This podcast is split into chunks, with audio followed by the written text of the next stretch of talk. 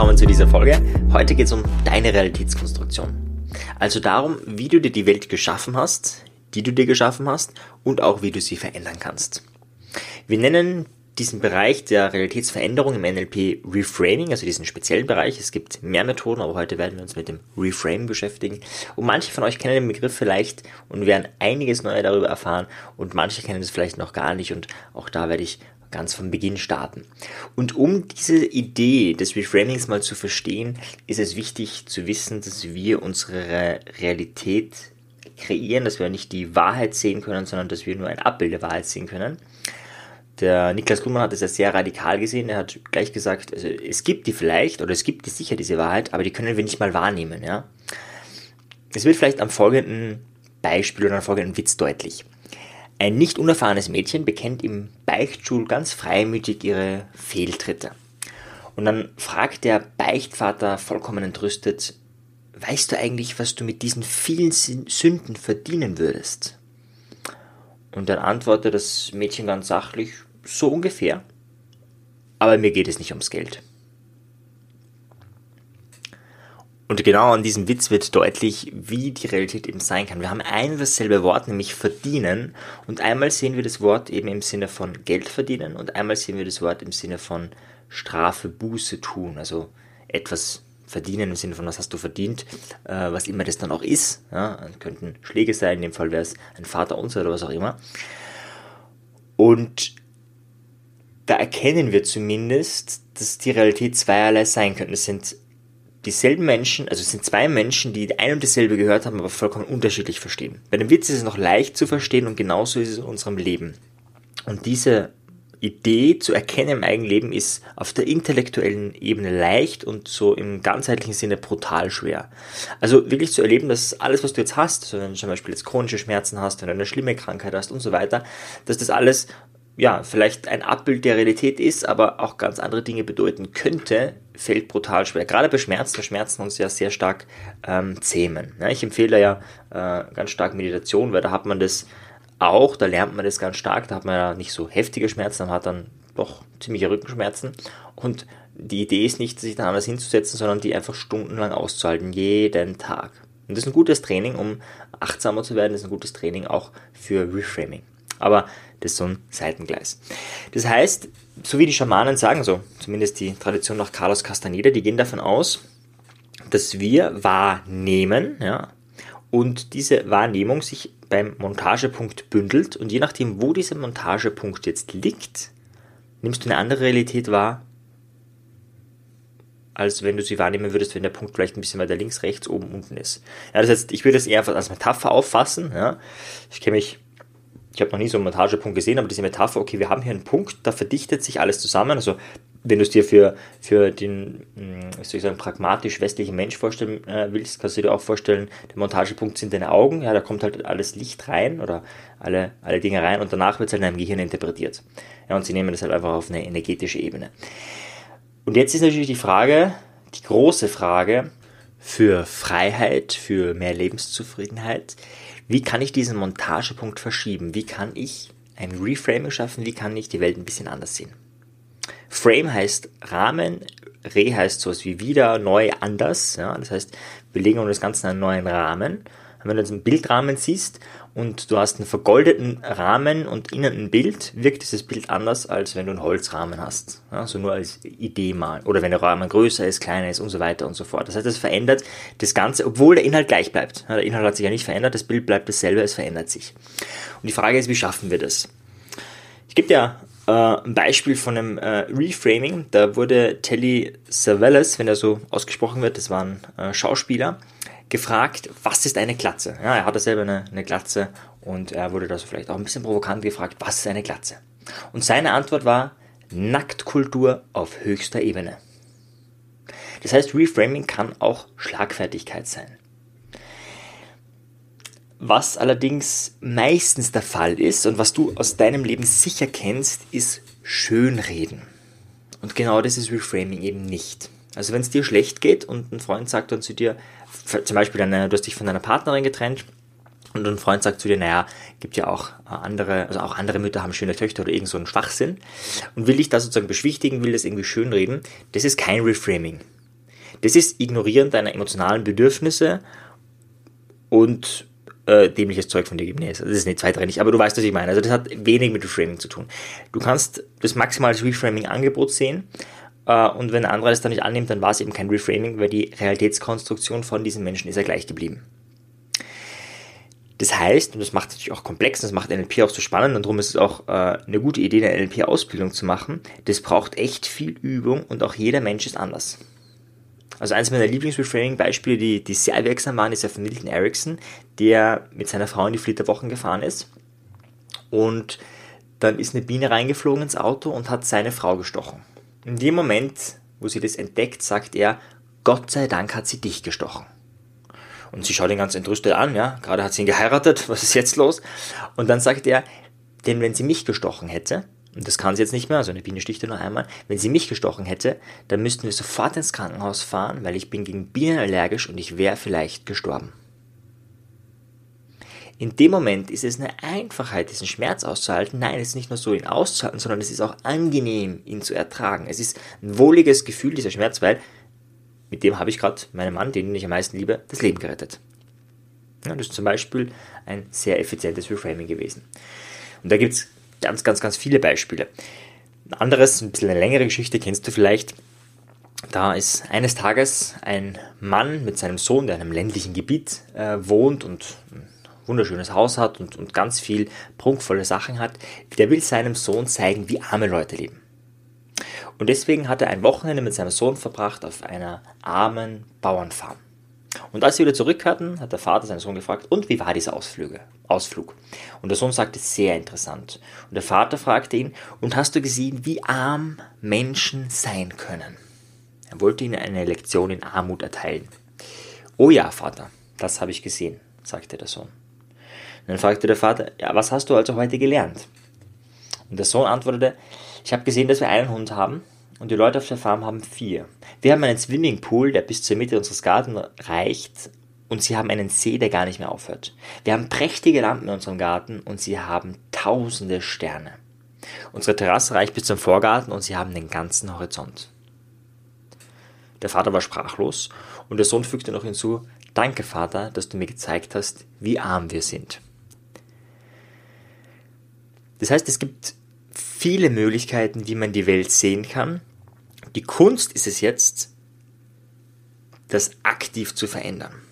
Und da habe ich jetzt ein paar Anregungen, die ganz anders sind als in klassischen NLP-Ausbildungen. Auch das, was du bei irgendwelchen Blogartikeln oder Marketingartikeln oder wie man das auch immer nennen will, zum Thema Reframing hörst.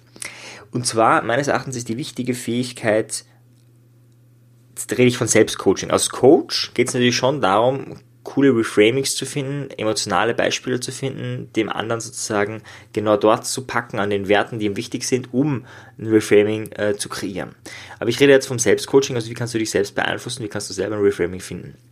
Und meines Erachtens ist die wichtigste Fähigkeit dafür, ständig Neues zu lernen. Anders ausgedrückt, je starrer du bist, je weniger du dich veränderst, je weniger Neues du lernst, desto schwieriger wird es, ein Reframing anzunehmen. Wenn du dich ständig veränderst, also so ein klassisches Beispiel ist ja einmal am Tag etwas tun, was man nicht tun will, ja, das macht dich in einem Jahr zu einem neuen Menschen. Nehmen wir mal an, du würdest das machen, dann wird, werden ganz viele Reframings viel leichter äh, auf dich wirken, weil du eben dich ständig wandelst und veränderst und du offen bist für diese Veränderung. Das heißt, das ist sozusagen die, die Vorarbeit zum Reframing, damit Reframings öfters, besser, häufiger bei dir wirken, ist das eine Idee. Ein weiterer Punkt ist, aus dieser klassischen Mainstream-Trance ein bisschen auszutreten. Wie machst du das? Indem du zum Beispiel nicht mehr fernsehst, indem du keine Filme mehr schaust oder ganz, ganz, ganz, ganz, ganz, ganz, ganz selten kein Radio, keine Zeitung. Also all die Sachen, die sozusagen alle ständig beschallen. Wenn du davon weniger hast, bist du ein bisschen awkward, bist du ein bisschen komisch, bist du ein bisschen anders. Und dadurch ist es aber für dich viel leichter, die Welt anders zu sehen als eben der Rest der Menschen. Du wirst ja ständig damit konfrontiert, dass äh, der Rest der Welt vielleicht ein bisschen, oder nicht der Rest der Welt, aber die meisten Menschen, also ein Großteil es anders sieht. Das hat den Vorteil, dass du eh ständig damit konfrontiert bist, dass ein Großteil es anders sieht und dass dir ständig unbewusst bewusst wird, ja, unbewusst bewusst wird, dass die Welt anders sein könnte. Ja, also das ist meines Erachtens viel wichtiger, ähm, dieses ständige Neue lernen, ständig was anderes machen und eben auch sich bewusst zu sein, ähm, dass jeder Mensch das anders sieht und das meines Erachtens wird viel leichter, wenn du eben keine, diese klassischen Gewohnheiten ablegst. Es gibt noch viel mehr Punkte. Also auch gesunde Nahrung ist meines Erachtens mittlerweile wirklich ein Punkt, äh, da wirkt Reframing besser. Ja? Also wenn du jetzt zum Beispiel ähm, zum Mittag, keine Ahnung, ähm, Fleisch mit irgendwelchen Kohl, also irgendwas gegessen hast, wo du danach total müde wirst, ähm, in dem Moment wirken Reframings ein bisschen schlechter auf dich. Gut, jetzt kannst du sagen, nach Mittagessen brauche ich das nicht, ja, also ich würde das dann später machen. Ja, aber manchmal ist vielleicht dann so ein Moment, du kriegst einen Anruf und jetzt wäre es echt wichtig und dann bist du energielos. Ja, wenn du energielos bist, ist es für dich, weil das ist ja ein anstrengender Akt, äh, die Welt anders zu sehen, das ist ja viel anstrengender, als die Welt zu verändern. Ja, also wenn du jetzt sagst, da ist ein Blödsinn passiert und du aktiv wirkst auf die Welt ein, um das rückgängig zu machen. Ja, also zum Beispiel, du hast ähm, eine schlechte Note geschrieben in einem Studium und jetzt aktiv lernst du für die nächste Prüfung viel mehr, ist leichter, als diese schlechte Note ähm, positiv zu sehen anzunehmen. Und zwar jetzt radikal, nicht auf der intellektuellen Ebene, weil das ist das Hauptproblem beim Reframing, dass wir intellektuell ja wissen. Also ist ja immer alles toll und super. Ich habe einen Verwandten, bei dem ist es so, egal was du sagst, der zählt dir dann fünf bis zehn positive Konnotationen auf. Warum das jetzt toll ist. So, ist es jetzt angenehm, mit dem zu reden oder ist es anstrengend? Es ist wahnsinnig anstrengend. Also man fühlt sich null gesehen, gehört und man will oft ja gar keine Lösung für irgendwas. Aber manchmal will man einfach sagen, Herst, es ist scheiße. Punkt. Also, so würden wir Österreicher das vielleicht sagen. Und da geht's, da leidest du auch nicht, also einfach nur das auch äh, zu, zu benennen, das so benennen zu können. Und das Problem ist aber, dass wir oft in diesen Schönreden sind, und das habe ich am Anfang ja schon erwähnt, es gibt manchmal Reframings, die sind eher negativ. Und zwar, das sind die, wenn du gerade in einem Schmerz bist und um den Schmerz nicht auszuhalten, fängst du jetzt an zu reframen, es schön zu reden. Das funktioniert eh nicht, aber wir, wir machen das dann. Das äh, zieht meines Erachtens den Schmerz einfach nur in die Länge und macht es schwieriger, als es ist. Also nehmen wir an, es wäre Schlimmes passiert. Ja? Also du hast ja keinen Fuß gebrochen oder irgendwas, hättest nächste Woche einen Marathon laufen wollen und du ärgerst dich so richtig. Also meines Erachtens ist das der falsche Moment für ein Reframing. Da gehört es einfach mal diesen Schmerz, diese Trauer zu erleben, dass das Ziel, was du dir gesetzt hast, nämlich Marathon zu laufen, jetzt einfach nichts wird. Danach kann man immer noch ein Reframing sehen. Ja? Also vielleicht am nächsten Tag oder auch immer, aber kann es immer sich noch. Aber manche Menschen fangen dann an, es passiert, sie ärgern sich wahnsinnig und wenn sie dann vor allem in Kontakt mit anderen sind, ja, um die eigene, das eigene Selbst zu wahren und ganz positiv zu wirken, reden sie sich das dann vielleicht schön. Ja, vielleicht bist du nicht so, dann äh, super, aber das ist nicht die Idee vom Reframing. Die Idee vom Reframing wäre wirklich, diesen Realitätswechsel zu machen und das positiv zu sehen. Ja? Sich vielleicht die Frage zu stellen, ähm, wie konnte das passieren? Ja? Wofür war das gut? Habe ich mich vielleicht übernommen in der letzten Zeit? Ist es vielleicht ein Zeichen, dass ich mich zurücknehmen sollte? Kommt vielleicht als nächster, wenn ich so weitermache, ein Herzanfall und so weiter. Also man könnte da ja wirklich auch reingehen.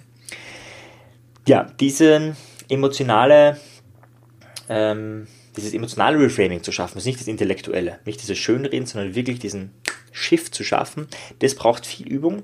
Da empfehle ich dir, äh, umgib dich mit Menschen, die das schon machen umgib dich mit Beispielen, die du schon machen, umgib dich mit Podcasts, wo du immer wieder äh, mal was Neues lernst, also wirklich aus dem hast, boah, cool, ja.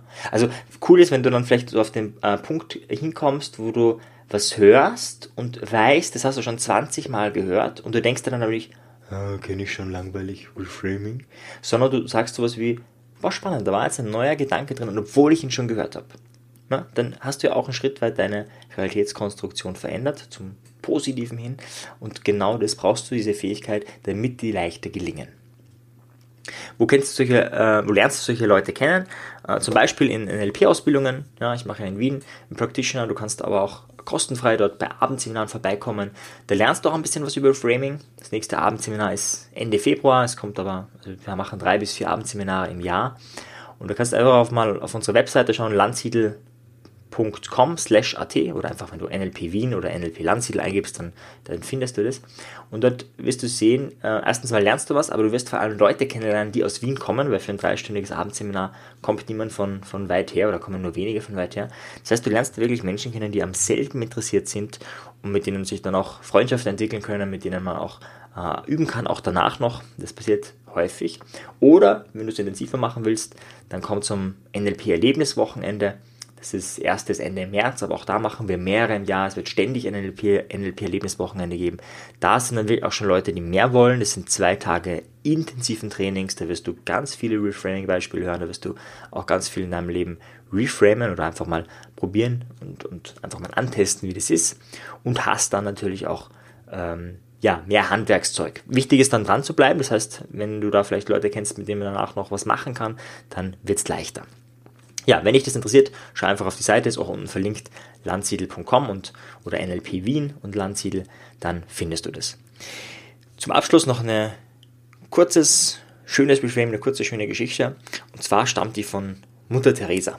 Und zwar wurde ihr die Frage gestellt, was tun Sie Tag für Tag auf den Straßen von Kalkutta für Ihre Mission? Ja, es war aussichtslos, es war hässlich, es war grauenhaft, es war jetzt nichts, was irgendwie motivierend ist. Und sie hat gesagt, ich sehe Tag für Tag Jesus Christus in all seinen bedrückenden Verkleidungen. In diesem Sinne macht das Reframing zu einem Teil von dir, macht es einen Teil zu deinem Leben und lebe das Leben, was du wirklich leben willst. In diesem Sinne, bis zum nächsten Mal. Ciao dir. Tschüss.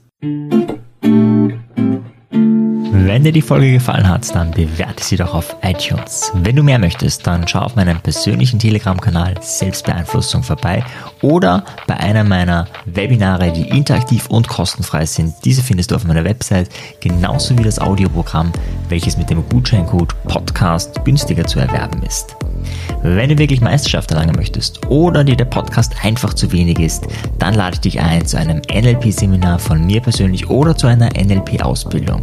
Schau einfach mal vorbei auf die Website. Ich freue mich auf dich. Bis bald. Dein Marian. Ciao dir. Tschüss.